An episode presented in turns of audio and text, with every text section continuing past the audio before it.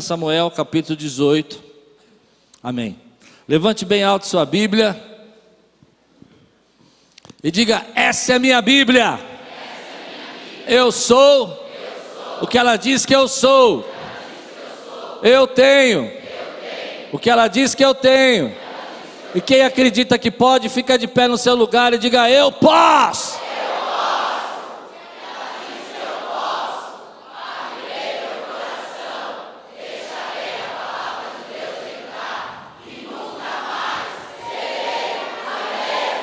Aleluia! Glória a Deus! Aleluia, aleluia. 1 Samuel capítulo 18, versículo de 1 a 5. Se você encontrou, diga amém. Depois dessa conversa de Davi com Saul, perceba que essa conversa aconteceu depois que Davi derrubou o gigante, Golias. E agora ele está com a cabeça de Golias ali na mão vai lá falar com Saul e depois que ele conversa com Saul, surgiu tão grande amizade entre Jonatas, Jonatas é o filho de Saul, é o príncipe, e Davi, que Jonatas tornou-se o seu melhor amigo. Daquele dia em diante, Saul manteve Davi consigo e não o deixou voltar à casa de seu pai.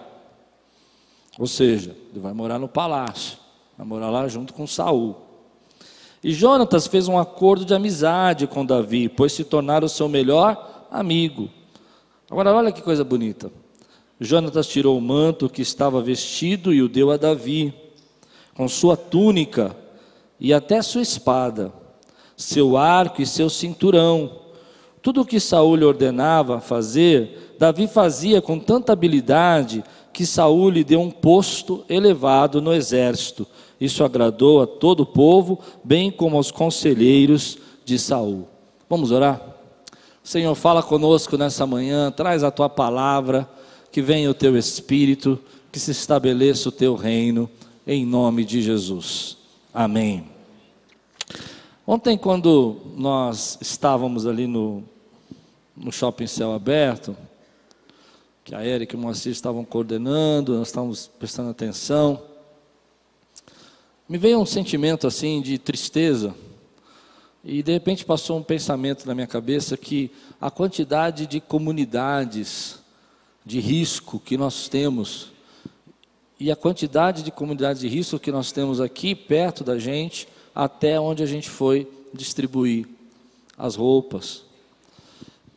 E quando nós chegamos lá, eu comecei a perceber que aquelas pessoas elas estão vivendo, é claro que a situação dela é uma, é uma situação muito complexa, não é uma situação que, que você vai conseguir explicar com uma ciência só, mas você precisa explicar com psicologia, com é, sociologia, existem várias matérias que envolvem cultura, educação, não é assim?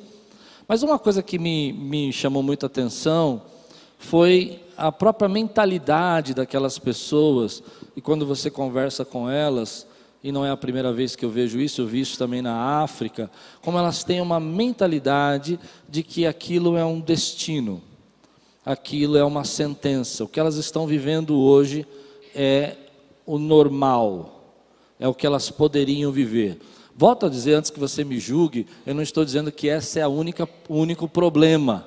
É claro, não tem possibilidades, não tem condições, mas a nossa mentalidade determina um pouco o nosso crescimento.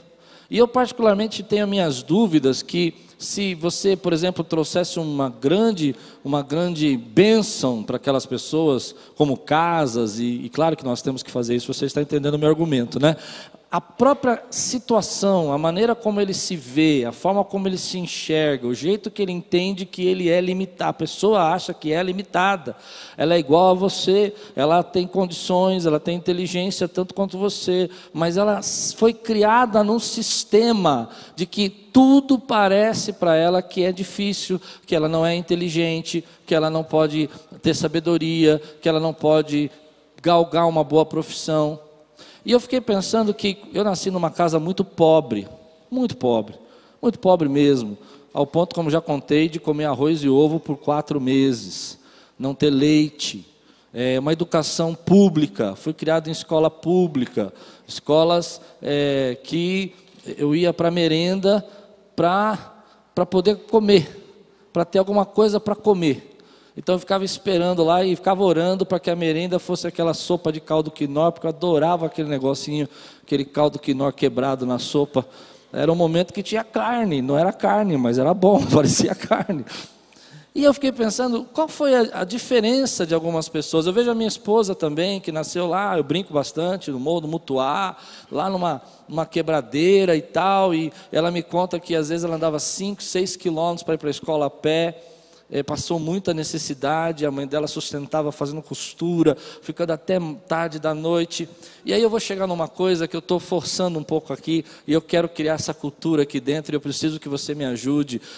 Para mim, a diferença é que desde pequeno eu aprendi que nós podemos ter uma mentalidade de crescimento, que nós não somos burros, desculpa a expressão que eu posso aprender, que eu posso ter sabedoria, que eu posso crescer, que o que eu sei hoje, eu vou crescer, e vou aprender coisas novas, porque o Espírito Santo vai me ensinar coisas novas. Quantos creem no que eu estou dizendo aqui, meu? E nós precisamos, querido, quebrar essa mentalidade que às vezes está em nós, de que a gente não pode ser mais sábio, não podemos ser mais inteligentes, não podemos aprender coisas novas. E se você tem, vou, dizer para você, quem tem uma mentalidade de crescimento, é, é, não é que você vai acordar de manhã, sair correndo atrás de tudo e você vai resolver tua vida hoje e tudo que você não fez. Essa não é uma mentalidade de crescimento. Essa é uma mentalidade de imediatismo. A mentalidade de crescimento é o seguinte: hoje você está você fica em paz, fique tranquilo, porque Deus vai falar com você e você vai crescer em nome de Jesus, porque Ele tem hoje algo novo para fazer na tua vida. Você pode dizer amém por isso, meu irmão? Mas se a palavra crescimento te deixa ansioso, se a palavra crescimento te causa mal-estar, você diz eu não posso, eu não sei, eu não tenho como aprender, é porque você não tem uma mentalidade de crescimento. A mentalidade de crescimento diz o seguinte: olha, hoje, nessa manhã, algo Deus vai fazer comigo, eu não preciso ficar ansioso, eu não preciso ficar nervoso, eu não preciso ter medo de crescer, porque o que Ele vai fazer comigo vai ser tão especial que quando eu sair por aquela porta hoje, eu não serei a mesma pessoa que entrou, porque Deus trouxe na minha vida um crescimento, algo novo o empoderamento da vontade dele na minha vida. Se você crê, diga amém por isso, meu irmão. Nós temos que ouvir sobre isso. Não é fácil, mas tem gente, eu conheço pessoas que elas dizem com toda convicção: isso eu não posso aprender, isso eu não posso fazer, eu sou burro mesmo. Eu já ouvi gente falar aqui na igreja. Você já ouviu? Quantos já ouviram isso? Pois bem, eu vou ter uma notícia linda para te dar. A mesma quantidade de cérebro que eu tenho na minha cabeça, você tem na sua. Incrível isso, né? Tudo você pode aprender hoje. Diga aí, eu posso aprender. Eu posso crescer. Eu posso ser mais sábio. Eu posso ser mais inteligente. Eu posso ter mais prosperidade. Eu posso me relacionar melhor. Quantos creem aqui? Você percebeu que na parte relacionar melhor diminuiu 90% a voz? Vamos falar de novo? Eu posso me relacionar melhor. Essa é a mentalidade de crescimento. E as coisas acontecem de uma maneira que a gente. Aliás, o Espírito Santo tem me incomodado. Foi uma briga essa, ontem. Ontem eu fiquei o dia inteiro trancado, a tarde toda trancado, porque eu estava brigando que eu não queria mais pregar sobre crescimento. Mas o Espírito Santo não me deu outra palavra.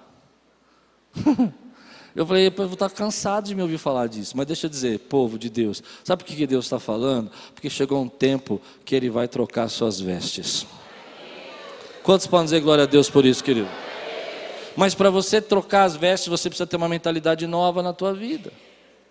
É interessante que acontece que Davi mata o gigante, eu acho isso muito bonito. E ele chega e, Sa e Saul fala, vai, quer saber quem é o pai dele, e ele fala quem é o pai dele, e ele é um garoto, um pastorzinho, ele está vestido de pastor, ele está com roupas de pastor, ele é um garoto, se você não sabe como é um pastor naquela época, não pense que é uma coisa muito grande, muito luxuosa, nada, era uma coisa muito humilde, muito simples. Quem cuidava de rebanho de pastor era, um, era uma profissão muito simples, muito humilde. O próprio irmão dele, onde você diz para ele, onde você deixou aquelas poucas ovelhas do nosso pai? Ou seja, eles não eram uma família rica. Você vai ver um versículo que vai dizer assim, ele fala que ele era uma, uma família pobre. Ele, Davi mesmo fala no próximo versículo que nós vamos ler. Mas chega, chega Jonatas para ele e fala assim: olha, a partir desse momento eu quero trocar as suas vestes. Você não vai mais usar essas vestes. Você vai usar agora uma capa de um príncipe. Você vai usar um vestido de um príncipe. Você vai ter uma espada de um príncipe. Você vai ter um cinto de um príncipe. E Davi começa a receber esse, todo esse empoderamento de Deus, toda essa graça de Deus, toda essa autoridade de Deus.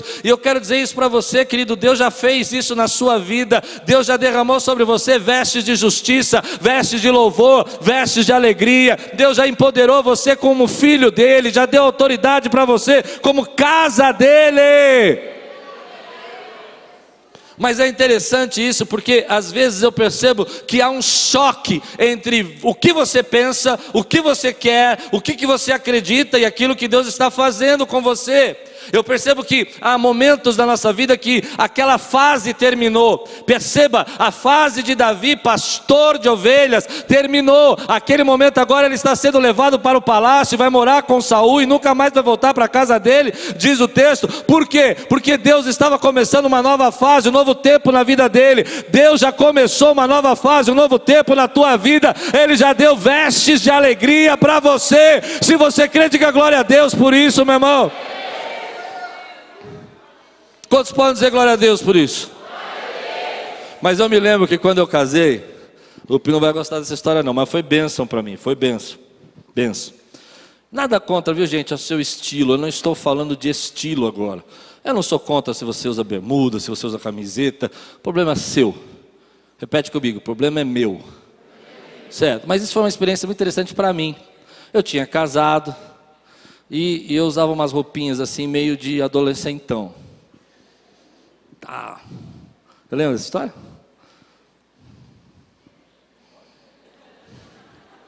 Não liberou muito, não.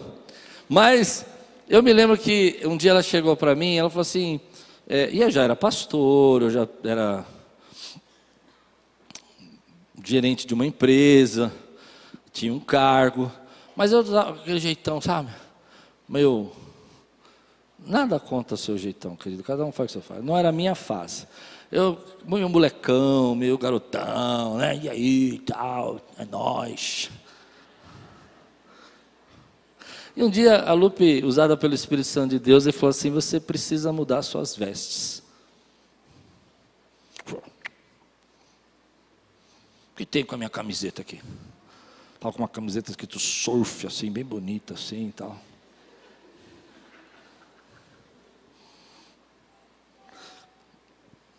Mas na verdade o que o Espírito Santo estava querendo dizer é que eu estava vivendo um estágio novo com uma capa velha. Não, você não entendeu. Deus tinha trazido você a um novo tempo, a um novo nível de autoridade, mas ainda eu me via como um garoto. Já estava liderando pessoas, já estava sobre autoridade de vidas, mas ainda me via como um menino. Quantos conseguem entender? Eu não estou falando do seu estilo, amém, querido? Eu estou falando de um empoderamento. Deus trouxe sobre sua vida uma autoridade. Deus trouxe sobre sua vida uma nova fase. Ele trocou suas vestes, te deu vestes de príncipe, mas você ainda se vê como um pastorzinho. Deixe Ele trocar suas vestes hoje. Viva de acordo com as vestes novas que Ele tem dado a você. Exerça autoridade. Isso é uma coisa que eu quero. Posso ir mais fundo nisso? Eu vejo isso acontecendo muito na igreja, com o povo de Deus. Eu vejo quando Deus começa a derramar uma autoridade sobre uma pessoa. E ele começa a dizer: Olha, eu vou fazer algo novo na tua vida e vou começar uma fase nova de autoridade. Você vai falar e as pessoas vão te ouvir, as pessoas vão querer seguir você, as pessoas vão querer entender a respeito de Deus através da sua vida. E ao invés de você é, entender essa fase que você está vivendo, ao invés de você compreender o que Deus está fazendo com você, você quer voltar a ser aquilo que você não é mais, que Deus já te tirou. Você quer voltar às amizades antigas, você quer fazer as coisas erradas. Eu estava vendo essa semana uma pessoa que eu amo muito muito, talvez até escute essa pregação, eu amo muito essa pessoa. E eu vi ela postando um, um, um post né, na, nas redes sociais, e aquele post, hoje eu sei que ela é uma autoridade, hoje eu sei que ela é, ela é um pastor, mas aquele post não tem absolutamente nada a ver com a autoridade que Deus quer dar na vida dela. Quantos conseguem entender o que eu estou dizendo aqui, meu irmão? Ela já está em outra fase. Quando ele era criança, ele postar aquilo não tinha problema nenhum, porque ele era um pastorzinho, mas agora ele tem vestes de príncipe, ele tem espada de príncipe, ele derruba gigantes, ele fala, querido, e diz o texto que mil homens o seguem, mas ele não entendeu que ele não é mais aquela pessoa que agora ele tem novas vestes. Deixe Deus colocar vestes novas na sua vida.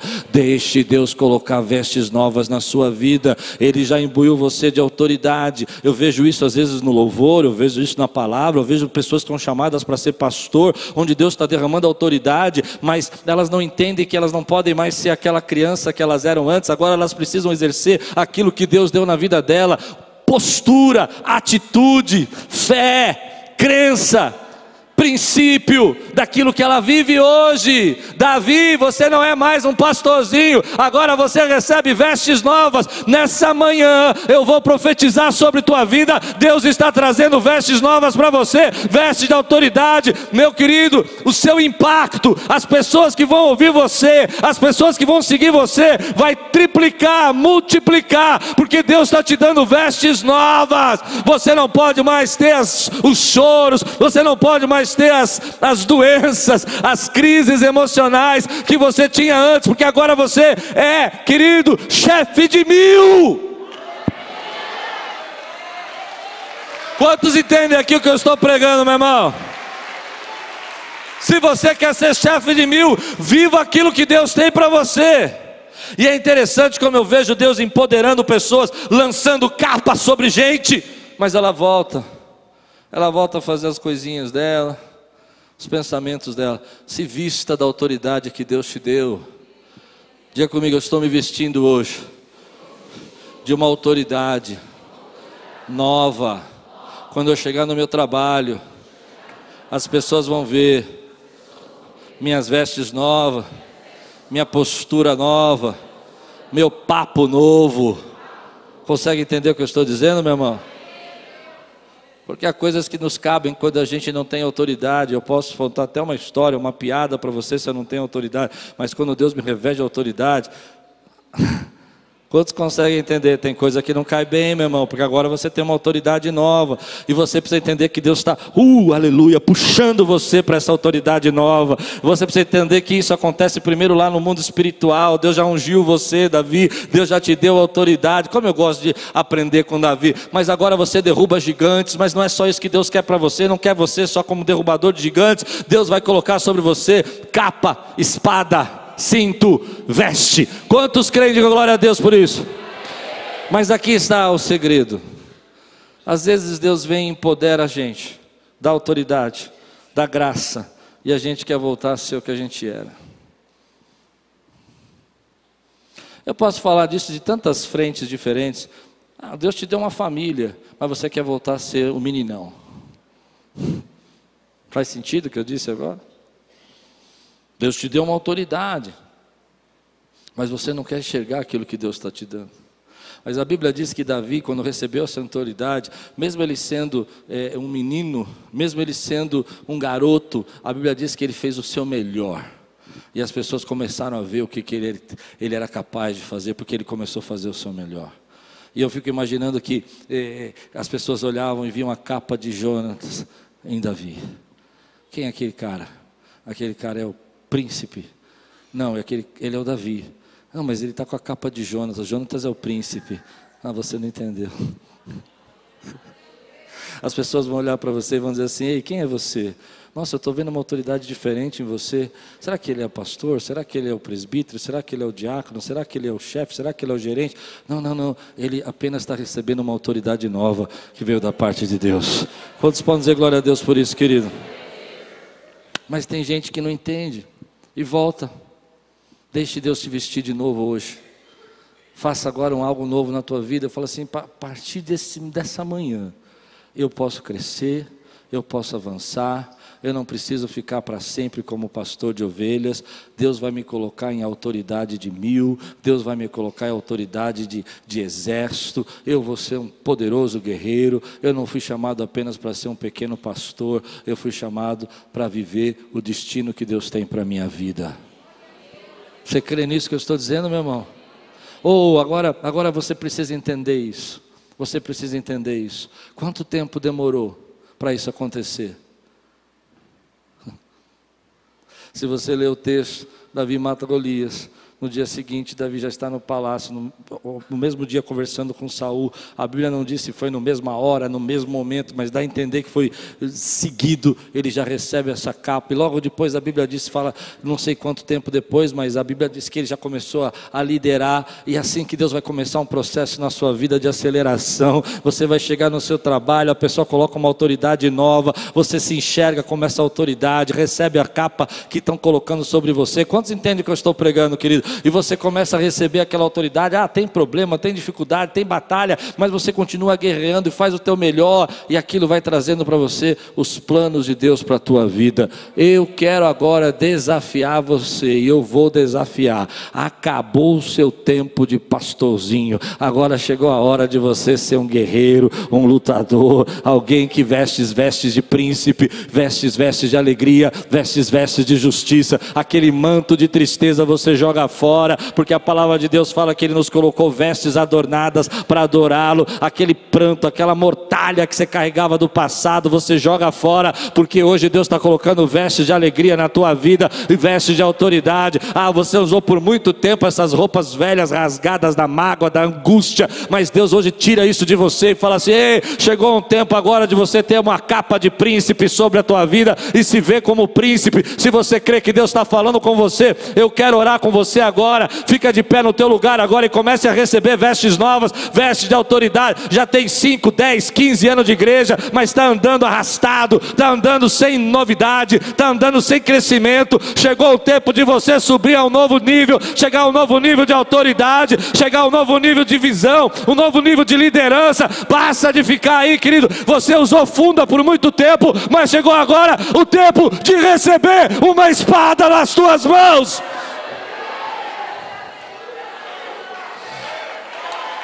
Oh, aleluia!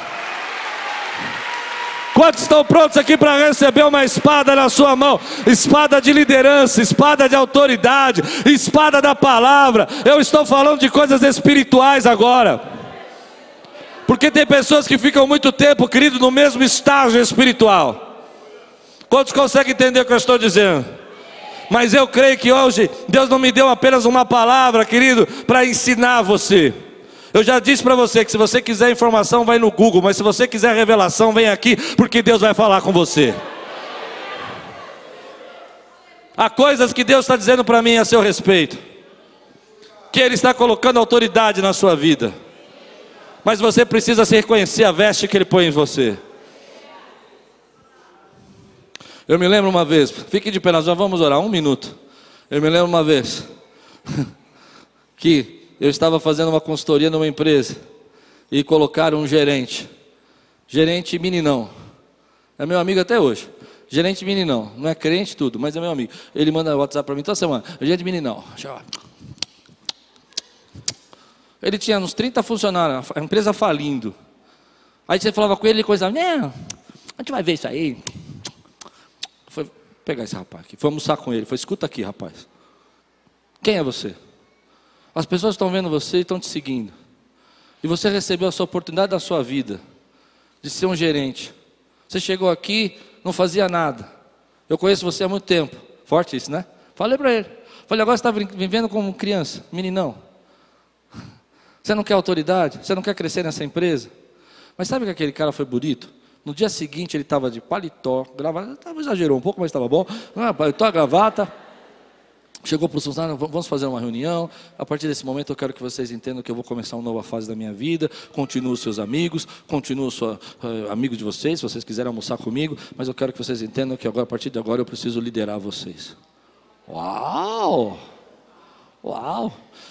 Engraçado que quatro, cinco meses depois, a empresa estava muito inchada e precisava dividir, parte A e parte B, sabe? Banda A e banda B. Estava perdendo clientes A porque o, o B estava sugando. E o dono da empresa falou assim: Eu acho que eu vou chamar aquele rapaz para ser meu sócio. Ele fica com a parte B, toca sozinho, eu fico com a parte A e toco com o meu outro sócio. Atitude. Atitude. Ele teve atitude. Levante sua mão aqui e fala assim: Eu estou hoje recebendo vestes novas. Chega de ficar vivendo de vestes rotas, rasgadas de pastorzinho. Eu recebo minha capa de príncipe.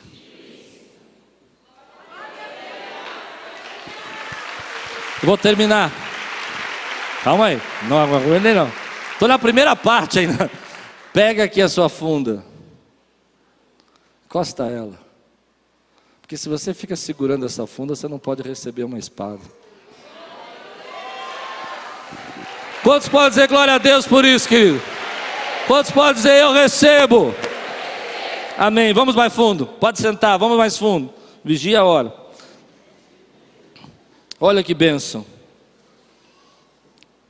Versículo 17 a 23. Por que, que você precisa receber essas vestes novas? Saúl disse a Davi: Aqui está a minha filha mais velha, Merabe. Eu a darei em casamento a você. Apenas sirva-me com bravura e lute as batalhas do Senhor. Perceba que há uma artimanha aqui por trás, mas há um prêmio, né?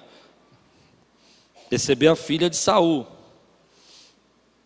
Pastor Celso, vou fazer uma pesquisa aos universitários hoje, sabe? Tipo, lembra desse programa? Quando ele matou Golias, a Bíblia não diz que o prêmio era ganhar a filha do, de Saul? Não diz? Ok. Pastor Anderson, diz isso? Eu nunca entendi isso. Porque agora é o que vai acontecer. Eu nunca consegui entender, porque ele fica perguntando, lembra disso? Ele fica perguntando: qual é o prêmio? Qual é o prêmio? O que, que vai ganhar? Quem derrubar o gigante, o que vai acontecer? Ah, vai casar com a princesa. Ah, vai casar com a princesa. Aí vai de novo. Qual que é o prêmio, Diego? Ah, vai casar com a princesa. E vai comer as comidas do rei. Ah, Diego, valeu. Está entendendo ou não? Olha o que vai acontecer aqui. Pois Saul pensou: Não matarei, deixe isso para os filisteus. Mas Davi disse a Saul: Quem sou eu? E o que é a minha família? Ou o clã de meu pai Israel, para que eu me torne genro do rei? Agora vou deixar para vocês pensar. Ele matou o gigante para ser genro do rei. Agora que o rei quer dar a filha, ele fala: Quem sou eu? Então nem ia para o gigante, né? Concorda ou não? Mas olha o que vai acontecer aqui. Por isso, quando chegou a época de Merabe, a filha de Saul, ser dada a casamento a Davi, ela foi dada a Adriel, de Meolá. Perdeu. Perdeu. Quem sou eu? Quem sou eu para viver essa promoção? Quem sou eu para viver esse emprego? Quem sou eu para ter esse carro? Quem sou eu? Estou pegando pesado, né? Mas não é engraçado? Ele chegou lá, pensa nessa cena, consegue imaginar a cena comigo? Ele vai lá andando assim, e aí, o que, que ganha aí quem matar esse cara aí? Você derrubar ele, o que acontece? Não, você vai casar com a princesa. Oh, princesa, princesa da hora. Agora ele derruba o gigante, vem com a cabeça e tal, começa a guerrear, é chefe de mil, mora no palácio, e o rei fala assim: olha, agora só então me serve. Tudo bem que ele queria matar, a gente sabe disso, que tinha uma artimanha aí por trás, e ele fala: Quem sou eu? Quem é você? Esse é um problema que a gente precisa lidar na nossa vida. Não vou adiantar, não, vou continuar. Mical, outra filha de Saul, gostava de Davi. Quando disseram isso a Saul, ele ficou contente. Aí você pode dizer, não, mas ele queria que Mical, porque Mical que gostava. Tudo bem. E pensou, eu darei a ele para que ele sirva de armadilha, fazendo cair nas mãos dos filisteus. Então Saul disse a Davi: Hoje você tem uma segunda. Diz, segunda. Ai, tá ruim, hein? Segunda. Nem sempre a gente tem segunda oportunidade. Nem sempre. Nem sempre. Às vezes você perde a primeira, mas Deus é misericordioso de dar a segunda, mas nem sempre tem. Nem sempre tem. Ah, então Saul disse a Davi: Hoje você tem uma segunda oportunidade de tornar-se meu genro. Então Saul ordenou aos seus conselheiros que falassem em particular com Davi, dizendo: O rei está satisfeito com você. Tudo bem que o rei estava tramando, mas estava satisfeito. E todos os seus conselheiros o estimam. Eu sei que ele não estava satisfeito, mas eu quero dizer, estava dando prêmio. Torne-se agora o seu genro. Quando falaram com Davi, ele disse: Vocês acham que tornar-se genro do rei é fácil? Sou um homem pobre e sem recursos. Ele já tinha ganho isso, gente. Ele já tinha ganho. Então eu quero trazer uma palavra para você e vou direto ao assunto. Posso? Posso mesmo, direto assim, sem preparar você? Vê se você consegue receber. Você luta as batalhas, mas os outros ficam com o prêmio. Fui direto. Eu ia preparar o seu coraçãozinho para você ficar molinho, mas vou direto. Não tenho tempo hoje. Você luta as batalhas, mas o outro fica com o prêmio. Quantas vezes, querido, a gente está acontecendo na nossa vida, você está lutando, você está derrubando gigante, você é o chefe de mil, você tem o direito, porque o combinado é que quem matasse Golias ia ser o genro do rei, já é teu. Ah, mas quem sou eu? Enquanto você fala quem sou eu, você está lutando a batalha e o outro está ficando com prêmio, meu irmão. Chegou um tempo na tua vida, vou direto no teu coração, que é tempo de acabar com isso. Você vai lutar suas batalhas, mas vai ficar com o prêmio. O prêmio é seu. Quantos recebem essa palavra, meu irmão? Você vai lá, tem ideia, pai, trabalha e faz e desenvolve o outro que recebe o nome. Você, porque você tem medo, você fala para o outro, não, apresenta lá, né? Você apresenta lá. Eu, eu posso contar uma história engraçada para vocês? Eu tinha 18 anos de idade. Eu era tesoureiro de uma loja. Ouvi dizer que minha empresa que eu trabalhava precisava um plano de carreira. Não, você não entendeu. Eu tinha 18 para 19 anos, tesoureiro de uma loja, e eu vi. Eu fui lá e desenvolvi um plano de carreira. Sênior, avançado, não sei o quê, e mostrei para o meu gerente. Meu gerente falou: legal, top, é isso que a gente precisa. Ele era o genro do dono da empresa. Falou: eu vou levar lá, você vai comigo. Sabe o que eu falei? Não, não, você sabe o que eu falei? Diz o que eu falei. Não, diz, pra, fala para mim. Como é que você sabe que eu falei não? Falei, eu não. Fiz toda a planilha, fiz todo o projeto. Mas esse cara foi bonzinho comigo, ele foi meio Jonatas na minha vida. Ele apresentou o projeto como meu, não, perdão, dele e o Klaus. Mas foi legal, porque eu ganhei, uma, ganhei, uma, ganhei um aumento. Mas é, eu não fui. Eu fiz todo o trabalho e ele ficou com prêmio. Ele que plantou o projeto. Chegou um tempo na tua vida, querido, que Deus está chamando você para fazer guerras novas, para te dar prêmios novos. Aquilo que você já conquistou em oração vai ficar na tua mão. Aquilo que você já conquistou, querido, de autoridade, vai ficar com você. Chegou o tempo, querido, de você lutar a batalha. O tempo, o prêmio ser seu. É você. Quantos podem dizer glória a Deus por isso, meu irmão? Mas o problema dele não receber o prêmio o problema dele não receber, perceba que ele lutou, ele derrubou o gigante, mas foi Adriel que ficou com a primeira filha. E a Bíblia é clara em dizer, certo, pastor? Segunda oportunidade, a primeira já tinha ido, e ele quase perde a segunda. Ah, eu sei, eu sei, eu sei. Ah, mas isso vai ser uma confusão, me cal, depois não vai. Tudo bem, eu não quero saber. É prêmio. Eu quero o meu prêmio. Vocês não estão entendendo. Deus tem prêmios para dar na minha vida e na sua vida. Ah, mas será que eu mereço? Mas será que eu sou mais pobre? Ah, mas eu não tenho condição, eu não sei falar direito. Ei, você já derrubou gigantes, já chefiou mil. Fica com o teu prêmio, se alegra com o teu prêmio. Quantos conseguem entender o que eu estou dizendo aqui, meu irmão? Vem a promoção, ah, mas eu não sei. Eu não sei se eu mereço. Não pode, o pastor não pode fazer isso, mas não está na cabeçada, né? O prêmio está aí. Eu, eu, já tive esse problema, mas Deus está me curando. Eu sou muito abençoado, vocês não têm noção como eu sou abençoado. Eu chego, o que, anda comigo, sabe? Eu chego no lugar, é, eu sou abençoado. Chego num restaurante, não tem vaga, o cara arruma vaga. É muito, muito, desculpa a expressão, com todo respeito, só nós dois aqui, muito louco. Sou muito abençoado, muito abençoado, muito abençoado. Mas às vezes eu fico constrangido de ser abençoado. Eu falo, nossa Deus. Aí outro dia eu estava pensando sobre isso, eu falei, nossa, acho que vai acontecer alguma desgraça, né? Porque eu estou sendo tão abençoado. Eu falei, está amarrado. Você já pensou assim alguma vez? Nossa, mas tanta. Já pensou isso também? Né? Aí, aí veio uma palavra engraçada. É, no, no congresso, o pastor T.J. Jakes falou que ele tem 65 anos, mais ou menos, acho que é isso. E que Deus tem abençoado muito a vida dele e tal. E aí ele começou a falar que as pessoas ficam julgando as bênçãos que ele tem hoje, né? E aquilo falou com o meu coração, sabe? Eu fiquei pensando nisso. E ele disse assim: ninguém vê o quanto eu trabalho. Não sei se isso fala com você como falou comigo. Às vezes a gente tem tanta culpa de receber o prêmio, mas você esquece o quanto que você se esforçou quanto você passou na madrugada orando, o quanto que você lutou para viver em retidão, o quanto que você fez para sair dos erros. Você podia ter feito tanta coisa errada e você falou, não vou fazer, eu quero ser de Deus. Pois bem, chega uma hora que Deus fala, chegou o teu tempo da tua recompensa.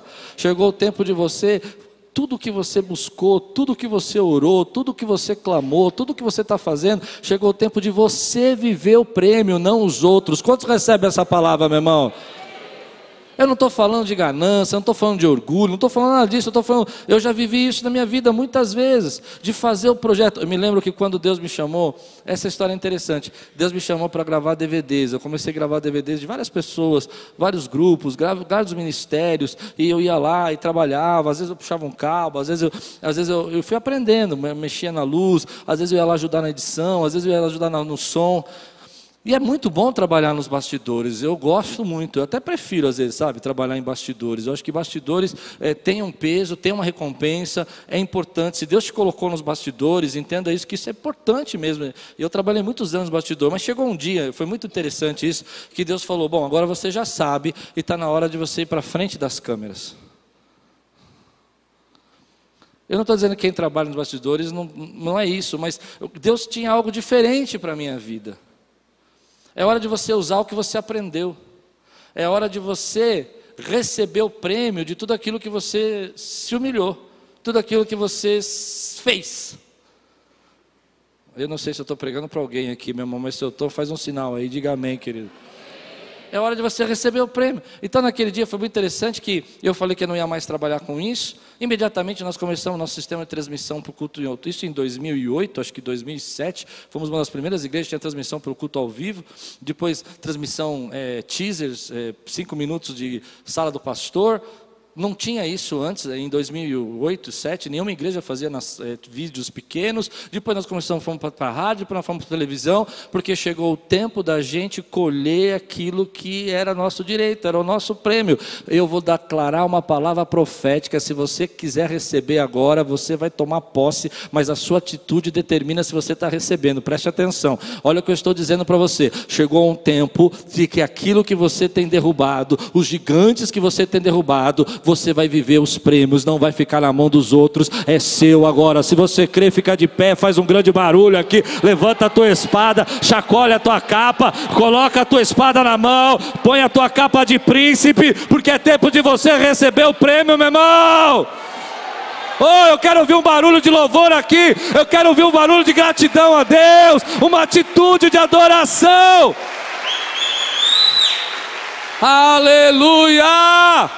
Pois bem, por que, que eu estou pregando isso? Preste atenção, agora você que está de pé, você aceitou esse apelo, é com você agora. ouça o que eu vou dizer, meu irmão, meu irmão, nós precisamos quebrar uma coisa aqui nessa igreja hoje, nós vamos quebrar e você vai me ajudar, amém? Existe uma coisa que o brasileiro tem que é horrível, e nós temos também porque faz parte da nossa cultura, mas nós vamos quebrar. Dos outros é sempre melhor. Ah, o ministério, a palavra, o culto, o louvor, a pregação dos outros é melhor. Eu estou cansado de ouvir gente dizer assim: Nossa, eu vi a pregação do fulano. Deixa eu dizer uma coisa: você ouve quem você quiser, mas fique sabendo aqui que você come aqui, essa casa teu alimento, e Deus vai fazer você crescer aqui, meu irmão. Se você crê, diga glória a Deus. Quantos recebem essa palavra? Porque enquanto você ficar achando que dos outros é melhor, você não pode viver a capa, nem a espada e nem receber o prêmio. Você está aqui porque aqui é o melhor lugar que Deus te colocou. Eu quero ouvir um barulho aqui nessa igreja pentecostal, meu irmão. Oh, aleluia! Isso chama síndrome de vira-lata. Eu estou quebrando a síndrome de vira-lata. Ela começa lá quando os franceses chegam também no Brasil, os italianos, eles começam a dizer que brasileiro. Posso falar? Brasileiro é burro. Começa a chamar os cariocas, os franceses, quando chegam no Brasil, chamam os cariocas de quase macacos. Você acredita nisso? Quantas vezes você já ouviu que a Europa é melhor? Depende. Eu já estive lá e digo para você: depende. Tem coisa que é irritante. Tem. Eu estive agora recentemente, desculpa falar isso, mas o congresso que eu fui foi nos Estados Unidos. Estive numa cidade dos Estados Unidos que é onde ia ser o congresso. Horrível. Falei, não moro aqui, mas nem que me pague. O Brasil é lindo. Eu sei que nós temos problema de segurança. Eu sei que. Quantos estão entendendo o que eu estou dizendo? Eu sei, mas a nossa mentalidade de vira-lata está acabando com o nosso país. É verdade ou não é? Aí você vê lá na internet essa semana o pessoal descobrindo coisas fantásticas, brasileiro descobrindo coisas fantásticas, cientistas brasileiros. Mas, mas brasileiro, será que funciona? Isso é vira-lata, sabia ou não? É verdade ou não é? Eu estava acompanhando os aviões da Embraer que a Boeing comprou. Você acha que é, é bobagem comprar avião? Não, vou explicar para você. O avião da Embraer é incrível, que já teve três acidentes aí, pouquíssimos acidentes, e os três que tiveram, todo mundo se sobreviveu. Morreu um, dois no máximo. Sabe por quê? Porque dizem lá fora, não aqui dentro, que os aviões da Embraer não caem. E a Boeing fez o quê? Comprou. Ah, mas é brasileiro, deve cair, né? Você não está entendendo. Você fala isso a seu respeito. Aí eu cozinho, mas é, é, minha comida não é tão boa. Para aí. Quantos estão prontos aqui para quebrar isso na sua vida agora? Levante sua mão. Existe, eu sei, eu sei, eu sei, eu estou num caminho perigoso, eu sei. É, existe o orgulho, mas não é de orgulho que eu estou falando, é você se menosprezar, é você se diminuir, é você não reconhecer as bênçãos de Deus na sua vida. Eu sou o mais pobre da minha casa, ai, eu não sei. Você acha que é fácil ser genro do rei? Quem falou isso? Oh, está comigo? Quem falou isso? Ah, mas será que é. Você derrubou gigante, rapaz. Você derrubou gigante. Você lidera mil. Ah, mas será? Eu sou mais pobre da minha casa. Eu quero dizer uma coisa para você. Eu posso dizer? Não interessa de onde você veio. Interessa quem você quer ser hoje, querido. Quantos podem dizer glória a Deus por isso, meu irmão? Mas, não, porque aquele, aquele, uma coisa que me irrita, me irrita. Mas eu estou quebrando. Hoje eu vim com tudo, irmão. Quem está comigo aqui, diga amém. amém. Me irrita, mano. É, irrita. Ó, isso a gente faz em tudo. O camarada tem uma esposa linda. Aí fica assim, é, minha esposa podia ser igual aquela lá. Não podia, porque você é tão chato que se ela fosse.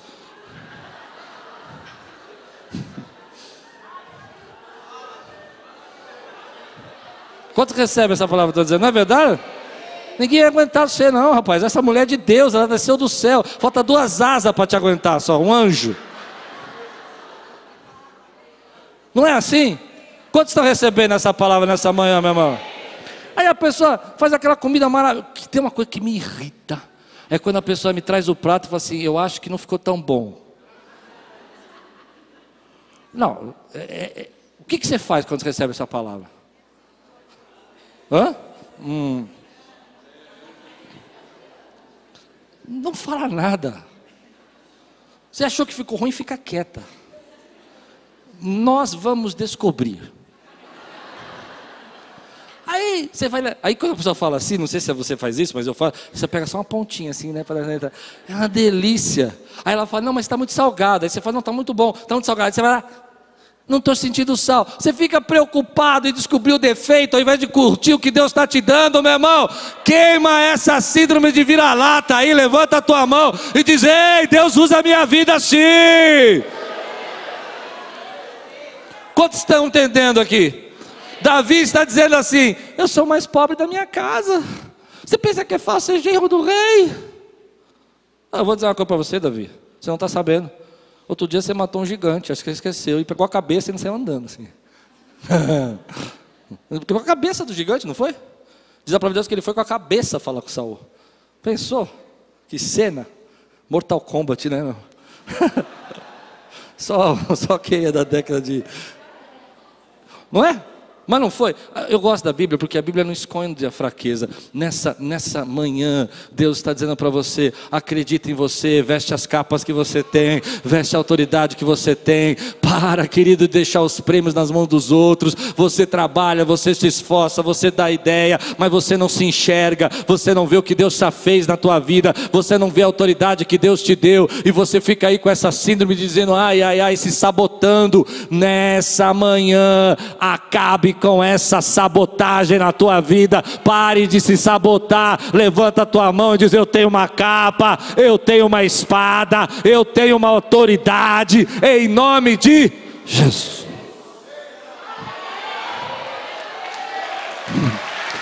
Oh, aleluia! Levante sua mão e diz assim: Eu quero o meu prêmio. É tão engraçado essa cena de vira-lata. Eu posso ir mais fundo ou não? Rapidinho. Eu vejo, uma coisa que eu fico doido é isso. A gente prega aqui a palavra, ministra, não sei o quê. Aí a pessoa fala: Nossa, eu vi uma pregação falando sobre síndrome do vira-lata do João Maria José. Fantástico, pastor, fantástico. Não vou te dar comida. Você vai morrer de fome agora, porque eu não vou te dar o prato mais. Quantos conseguem entender o que eu estou dizendo? Você só pode receber. Hum, aquilo que você admira. É isso que Satanás quer roubar de você. Quando ele rouba a sua admiração, você não recebe mais a unção. Faça uma aliança com quem está te pondo a capa, faça uma aliança com quem está te dando a espada. Estou cansado de ver gente pegando capa e saindo correndo. Jonatas e Davi tiveram uma aliança profunda. Jonatas deu a capa e Davi sempre reconheceu Consegue entender isso? Sente. Vou terminar. Posso terminar? Eu queria pregar mais.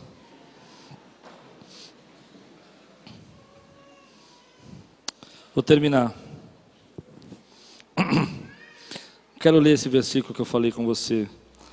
1 Samuel 18, 23. Cinco minutos vocês começam, tá bom? Ah, 1 Samuel 18, 23. Quantos estão comigo aqui? Ele diz assim: Davi diz assim: Sou homem pobre e sem recursos. Eu, eu acho, essa é a minha suposição, tá? Que Davi não recebeu o prêmio porque ele tinha vergonha. Quando Davi, Saul fala que ia dar a filha para ele, ele fala: Quem sou eu? Agora ele diz: Eu sou pobre e sem recursos. E eu fiquei pensando nisso e fiquei buscando uma palavra para entender esse versículo, porque ele me incomodava. E veio no meu coração que a vergonha é um sentimento que nos condena. Quantos conseguem me seguir aqui no meu pensamento? Quando você está afirmando as suas condições, que nem Davi está fazendo, você está dizendo que você é inadequado. A vergonha tem uma relação direta com o sentimento de inadequação. Você não pode receber o prêmio porque você tem vergonha. E porque você tem vergonha, você sente que é inadequado para receber o prêmio. E eu fiquei pensando que Talvez aqui hoje tenha centenas de pessoas aqui que tenham vergonha. Vergonha da sua origem, vergonha da sua casa, vergonha da sua família, vergonha da sua falta de recurso, Eu, eu sei o que eu estou dizendo. Eu já tive vergonha que me condenou. Me condenou a não poder avançar, não poder crescer, vergonha de falar, vergonha de expor as minhas ideias, vergonha de pensar diferente. Muitas pessoas carregam esse fardo da, da vergonha nas costas, e quando Deus começa a falar para elas sobre crescimento, sobre avanço, sobre um tempo novo, sobre receber o prêmio, ela diz que não pode porque ela tem vergonha. O que me fez não ir falar com aquele presidente do projeto que eu tinha escrito foi vergonha. Eu falei, eu não posso falar com ele, ele é o presidente, ele é muito rico, ele tem muito dinheiro, e eu sou um, um coitado. Algumas pessoas carregam vergonha com relação à sua história. Sou divorciado, sou separada. Vergonha com relação à sua condição financeira. E a vergonha, ela nos assalta, ela nos rouba, ela tira de nós toda, toda a força da gente avançar. Na verdade, eu acredito que a vergonha é uma maneira do inimigo prender você para que você não possa avançar. Não, eu não posso falar porque se eu assumir uma liderança, as pessoas vão ver os meus erros, elas vão saber que eu, que eu não sou tão, tão bom assim, que eu não sou tão perfeito assim. Elas vão descobrir o que eu fiz, o que aconteceu. Mas sabe o que é bonito na palavra de Deus? É que Deus não trabalha com vergonha, Deus trabalha com graça. Deus não usa a vergonha porque a vergonha nos condena. Deus usa o arrependimento porque o arrependimento nos liberta. E o que é mais lindo é que talvez tenha gente aqui com vergonha do seu história, do seu passado, do que aconteceu, da sua origem. Eu me lembro que quando criança, eu tinha muita vergonha que os meus pais eram separados, muita, muita vergonha. Muita vergonha de não ter comida em casa, tinha muita vergonha de não ter comida em casa. De comer, sabe? Tinha vergonha das roupas que eu usava. Tinha roupas muito pobres. Usar uma camisa o ano inteiro e uma calça o ano inteiro. Quando chegava em dezembro, e as pessoas riam. Riam da, da roupa que a gente tinha, riam e aquilo dava mais vergonha. Talvez você nunca olhou para a sua vergonha, nunca parou para pensar na sua vergonha dessa maneira. Ah, eu tenho vergonha porque eu não sei ler direito. Eu tenho vergonha porque meus pais são separados. Eu tenho vergonha porque não tive uma boa educação. Eu tenho vergonha porque eu perdi meu emprego, eu estou desempregado e eu estou com muita vergonha. Eu tenho vergonha porque eu sou o único da minha casa que não se formou. Todo mundo se formou e eu não me formei. Eu tenho vergonha porque eu não casei. Todo mundo casou e minhas amigas casaram, meus amigos casaram. Eu tenho vergonha porque eu falhei, porque eu pequei. Às vezes a gente vive com esse peso de vergonha nas nossas costas durante tanto tempo que a gente nem sabe como é sem ser, sem, sem carregá-lo. Todo dia o inimigo vem lembrar você da vergonha. Todo dia o inimigo vem dizer para você: você não pode. Você não pode. Você não pode ser um pastor, você não pode ser um líder, você não pode ensinar, você não pode pregar. Quando eu era criança, eu Nunca fui bom em português.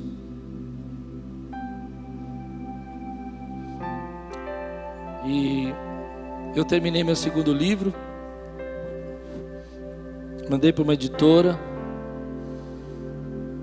e ela foi, ele foi aprovado por cinco pessoas que analisaram o livro, direto. Mas eles queriam um capítulo a mais, eles querem um capítulo a mais. E eu não estava conseguindo escrever.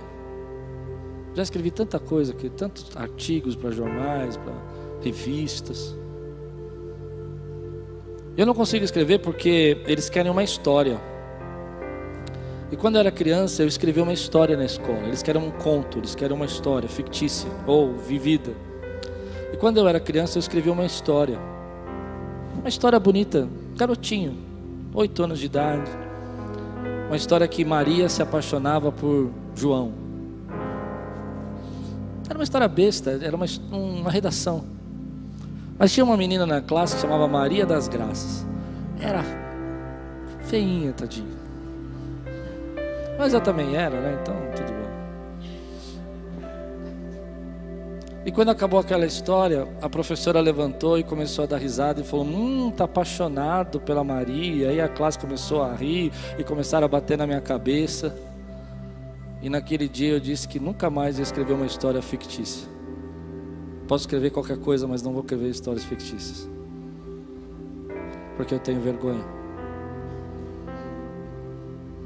Eu estou contando a minha vergonha para você, para que você comece agora a deixar subir as suas porque a palavra de Deus diz que Cristo se fez por nós no madeiro, se humilhou por nós, elevou com Ele toda a nossa humilhação.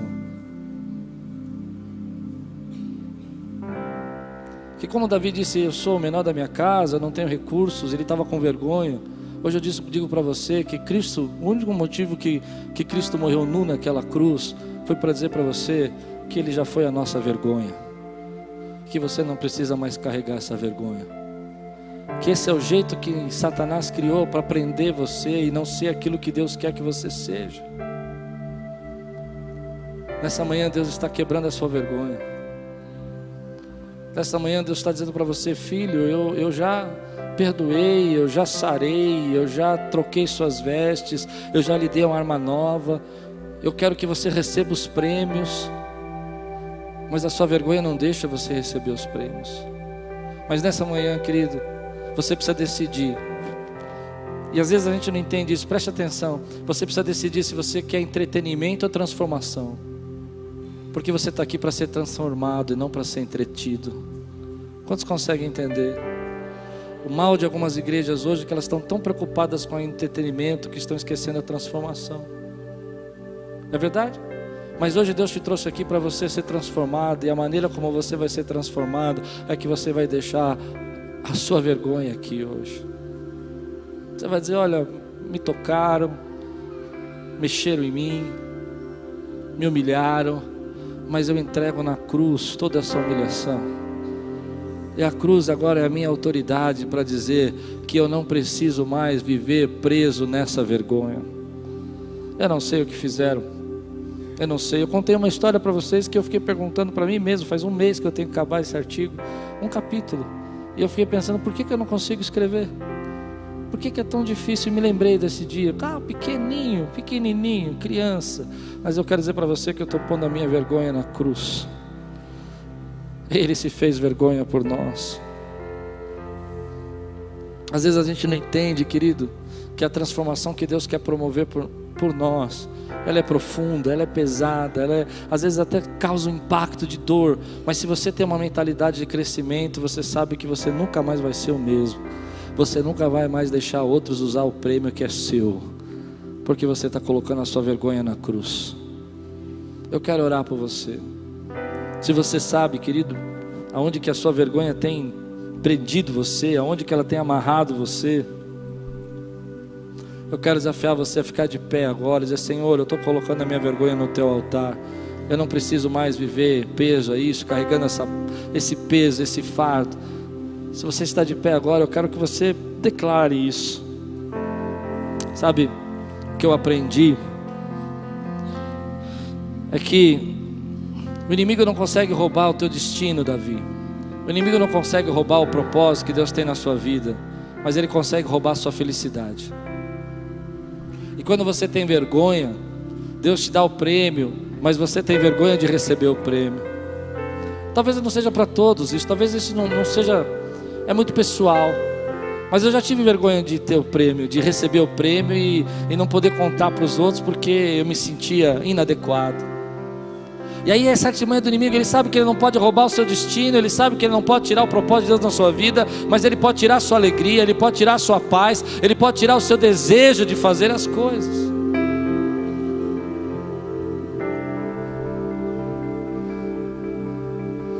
A palavra de Deus diz assim: você que está de pé, essa palavra é para você. Está pronto? 1 Samuel 18, versículo 12 diz assim: Saul tinha medo de Davi, porque o Senhor o havia abandonado e agora estava com Davi. O Senhor agora estava com Davi. A palavra que eu quero liberar sobre sua vida é que ele trocou suas vestes, deu uma espada, porque o Senhor agora está com você. O Senhor está com você. Você não precisa carregar essa vergonha, você não precisa carregar essa tristeza, você não precisa carregar essa, esse sentimento, porque o Senhor está com você.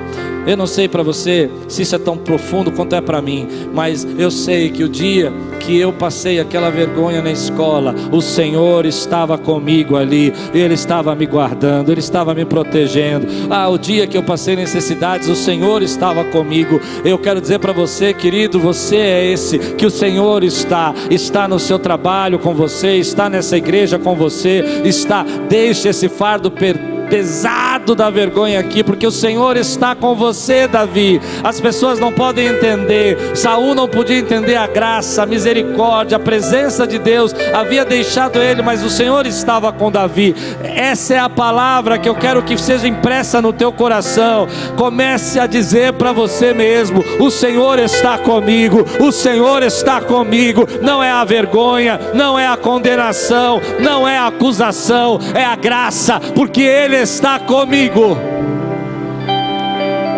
Não se trata de onde eu vim, não se trata dos recursos, se trata que o Senhor está comigo. Não se trata da minha sabedoria, da minha escola ou daquilo que eu deixei ou eu fiz. O que se trata é que Deus está com você hoje, querido, levantando você e te dando autoridade. Levante sua mão bem alta e diga assim: Senhor, eu sei que essa graça que estava com Davi está comigo, está comigo.